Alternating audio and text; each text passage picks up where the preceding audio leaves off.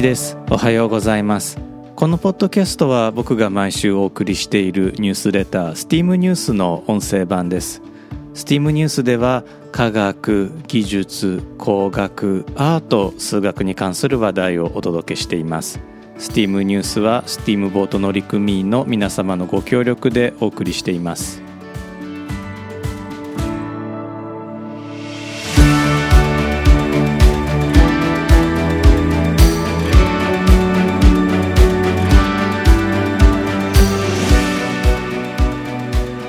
改めまして1です。このエピソードは2022年の3月13日に収録しています。今回はですね STEAM ニュース創刊3号から画家と冒険家と科学者の物語をお届けします。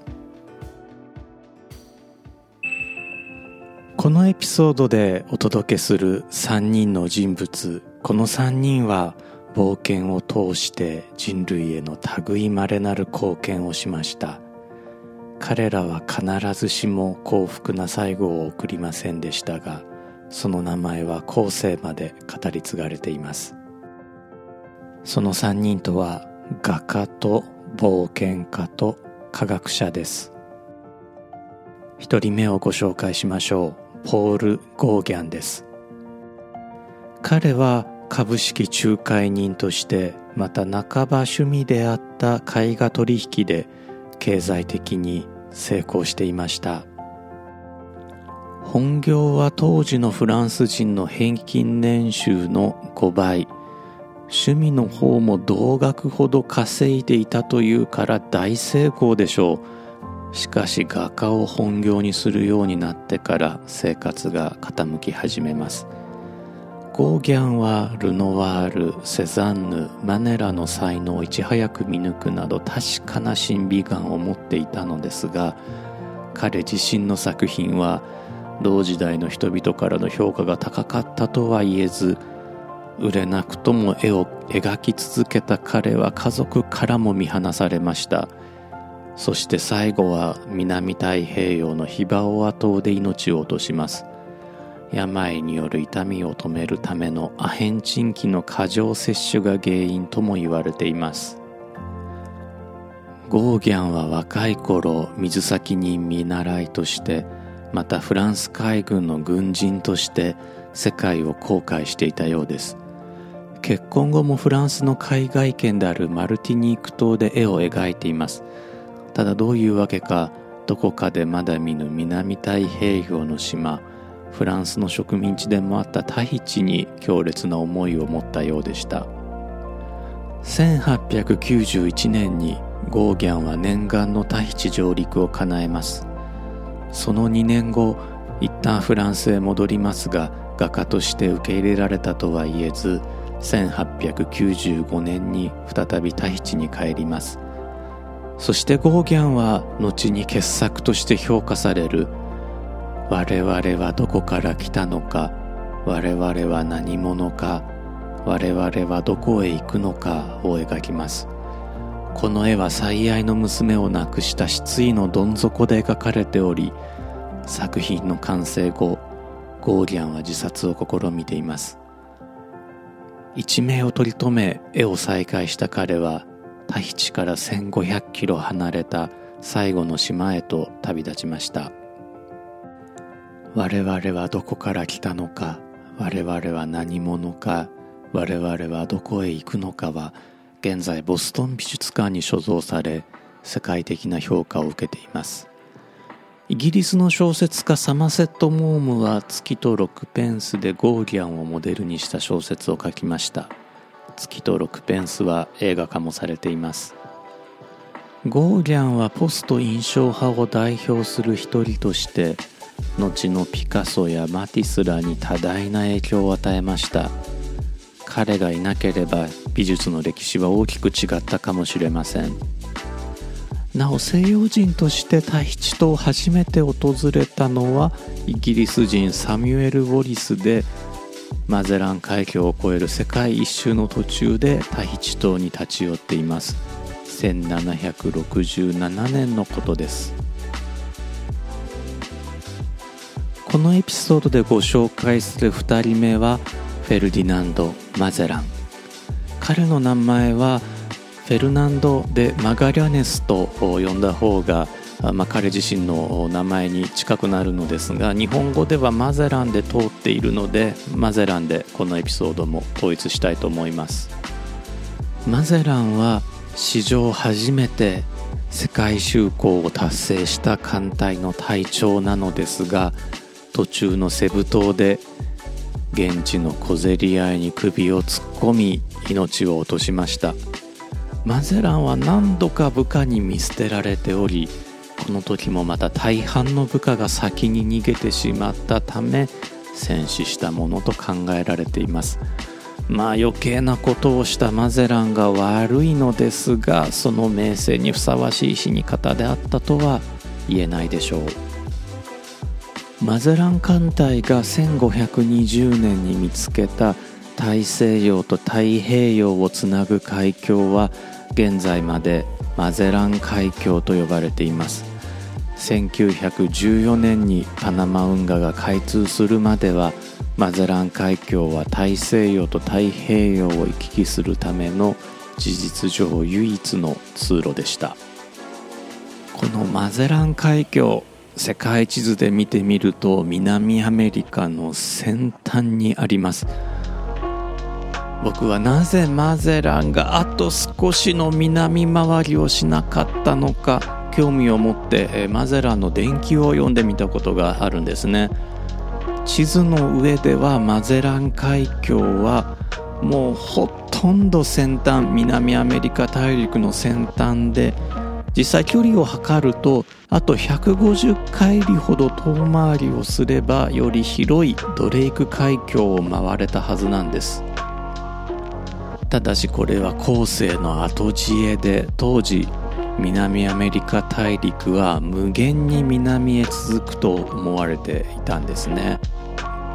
またもう一つ彼が幸運だったこともあります。ドレイク海峡これ世界で一番荒れる海なんだそうです。まあ、もしドレイク海峡まで行っていたら船バラバラになっていたかもしれません。南アメリカ大陸の向こう側にまた太陽があることはパナマに上陸したスペイン人先駆者たちからの報告で知られていました。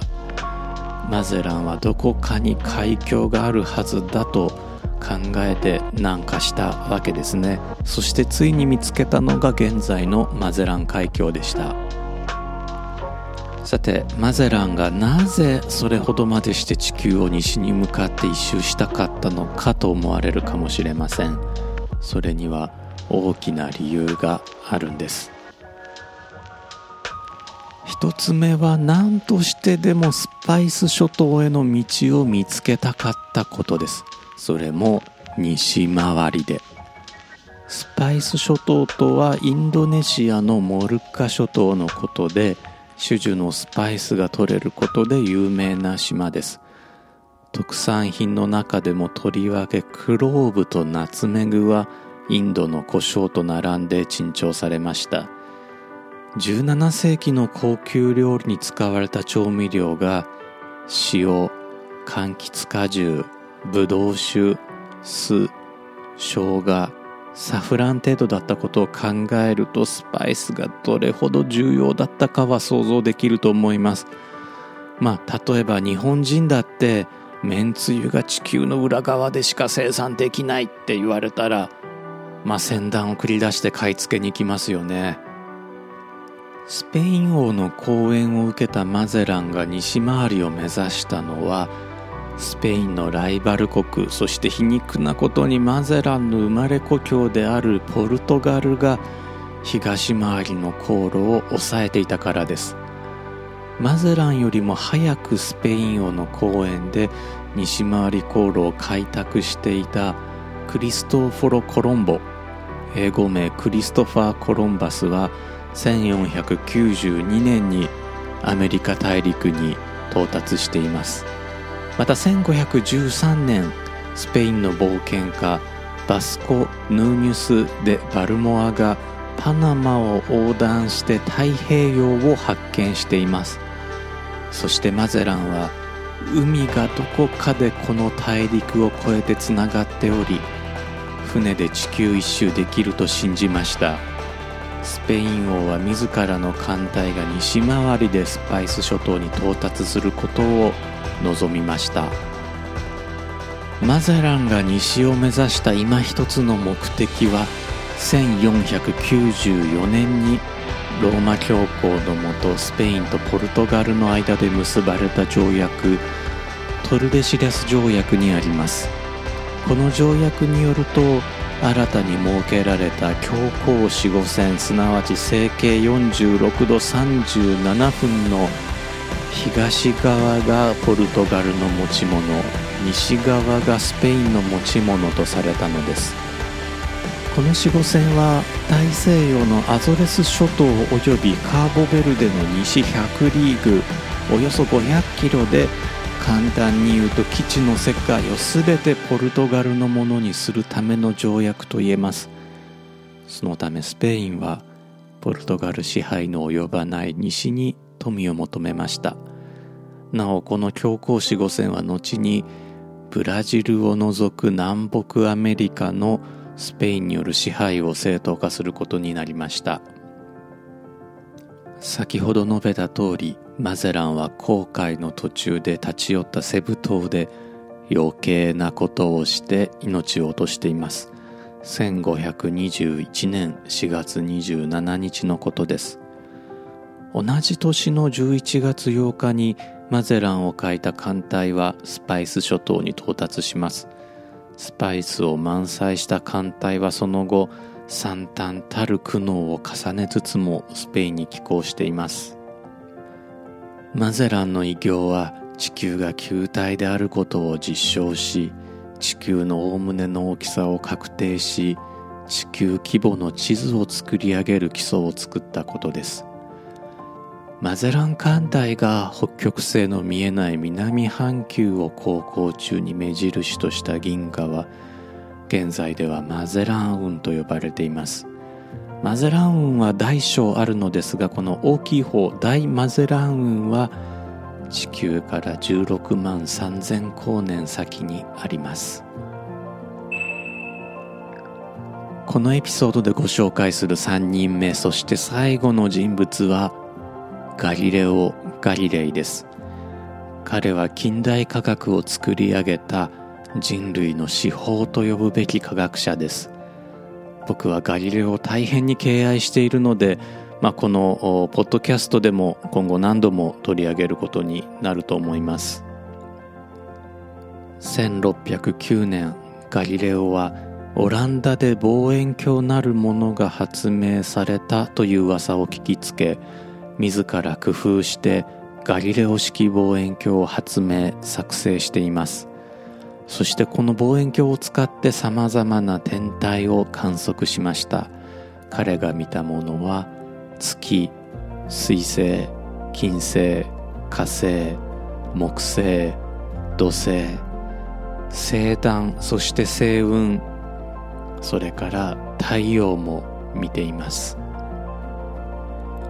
ガリレオによる木星の観測はコペルニクスがひっそりと唱えていた地動説を決定的なものにしました。彼は木星の周りに木星の月が回っていることを発見したんです。この4つの月は後にガリレオ衛星と呼ばれることになりました。ガリレオはまた最先端の発見を自ら平易に書いた天文対話という書物を1630年に発行しています。彼は現在で言えばカール・セーガンのような科学コミュニケーター科学ジャーナリストの先駆者でもあったわけですね。天文対話は科学史において画期的な書物だったのですが内容をめぐってガリレオはローマ教皇庁から有罪の判決を受けてしまいます。一説によると天文対話の登場人物で天動説を信じるシンプリチオのことをローマ教皇が俺のことかと怒ったからと言われています。シンプリチオというと、まあ、語感で言うと日本語のバカボンみたいなイメージなんですね、まあ、おそらくローマ教皇の側近が、まあ、ローマ教皇に吹き込んだんでしょうね、まあ、それで、えー、起こったということなんだと思います。天文対話は発禁になりガリレオは禁錮刑を言い渡されてしまいます。人類最高の科学者としては悲しすぎる晩年ですがさらに禁錮中に最愛の娘を亡くしまた太陽の観測がたたったのか失明もしてしまいます。それでも彼は死の直前まで研究を続け振り子時計の発明も行っています。振り子時計はその後オランダの物理学者クリスティアン・ホイヘンスこれ英語名はハイゲンスと読むので、まあ、ハイゲンスという名前の方がま学術分野によってはね通っているんですがこのこのホイヘンスによって制作されました。ガリレオは1642年に亡くなりますが葬儀は許されず正式な葬儀は1737年まで待たねばなりませんでした。天文対話の発禁が解かれたのは1822年です。ローマ教皇が裁判の誤りを認めガリレオに謝罪したのは1992年でガリレオの死から350年が経っていました。ガリレオはその功績から近代科学の父と呼ばれています。しかしこの呼び方は正確ではありません。ガリレオ以前の科学は科学と呼べるものではなく言うなればポエムだったからです。だから僕はガリレオを単に科学の父と呼ぶべきだと思っています。また彼以前に科学はなかったことを考えると同時に彼が世界初の科学ジャーナリストであったということも主張できるんじゃないでしょうか。1995年ガリレオの名を冠した惑星探査機が木星に到達しました。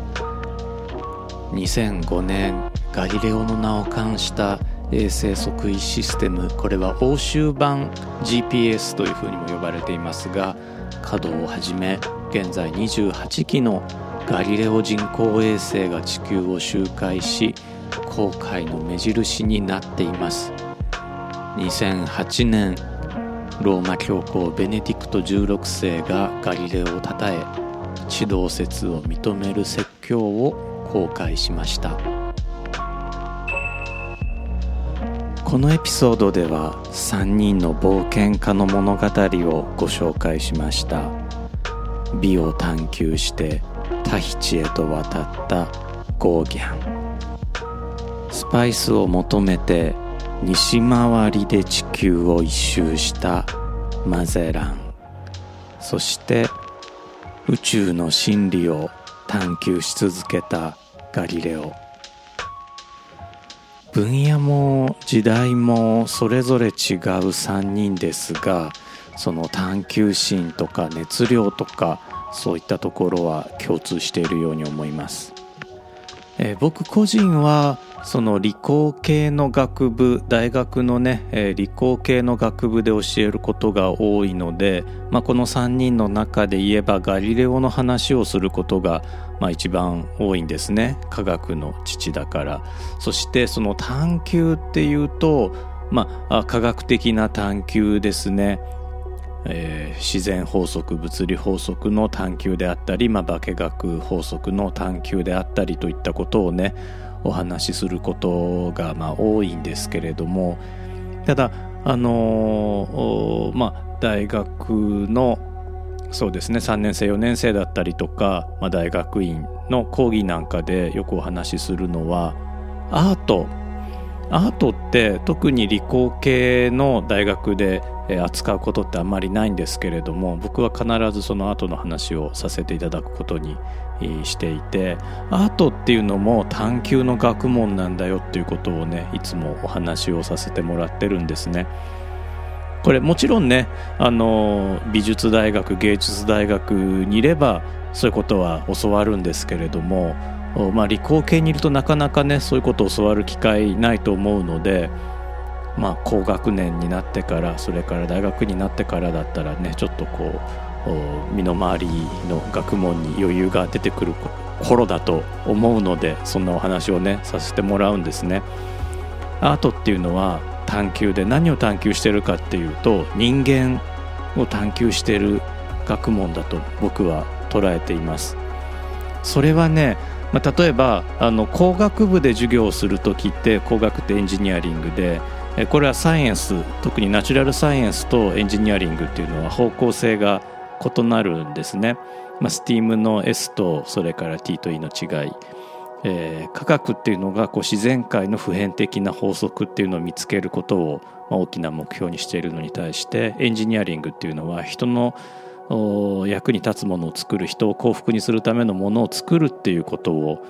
えー、探求する、まあ、探求というか、ま、ものを作っていく作り上げていくっていうあの学問なんですがでそれってアートとデザインの関係にもすごく似ていてこれ僕が言ってるわけじゃなくてあの MIT マサチューセッツ工科大学に当時おられたジョン前田先生という先生が言われてるんですけれどもアートっていうのは探求の学問でデザインっていうのはものを作っていく学問だっていう話をねされていてでまあ僕デザインとかも授業させてもらってるんですけれどもそこでアートっていうこの探求だからアート思考っていう言葉もあるけれどもデザイン思考じゃなくてねアート思考っていう言葉もあるけれどもこれものすごく誤解されていてなんか思いつきで何かを語ることがアート思考だなんていうふうに新聞で紹介とかされることもあるんですけどもそうじゃなくてアートっていうのは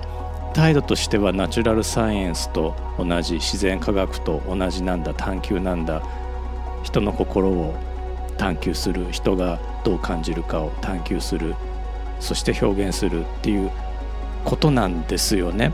でそれはだからゴーギャンであってもそうだしそれからこれもついつい見落とされがち、まあ、理工系の大学にいると見落とされがちなのかもしれないけれどもマゼランが行った冒険もちろんその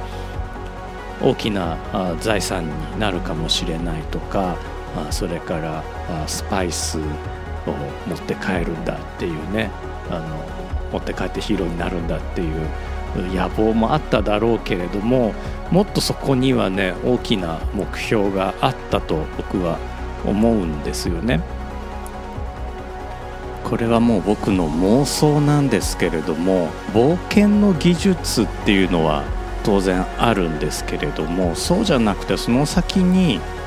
冒険のエンジニアリングだったりとか冒険のサイエンスっていうものもあると思うんですよね。それ多分あらゆる学問に共通していることでもちろん何が起こってもいいように準備しとけっていうのはあるんでしょうけども何が起こるかわからないことに備えるっていうことこれ多分マゼランもやったと思うし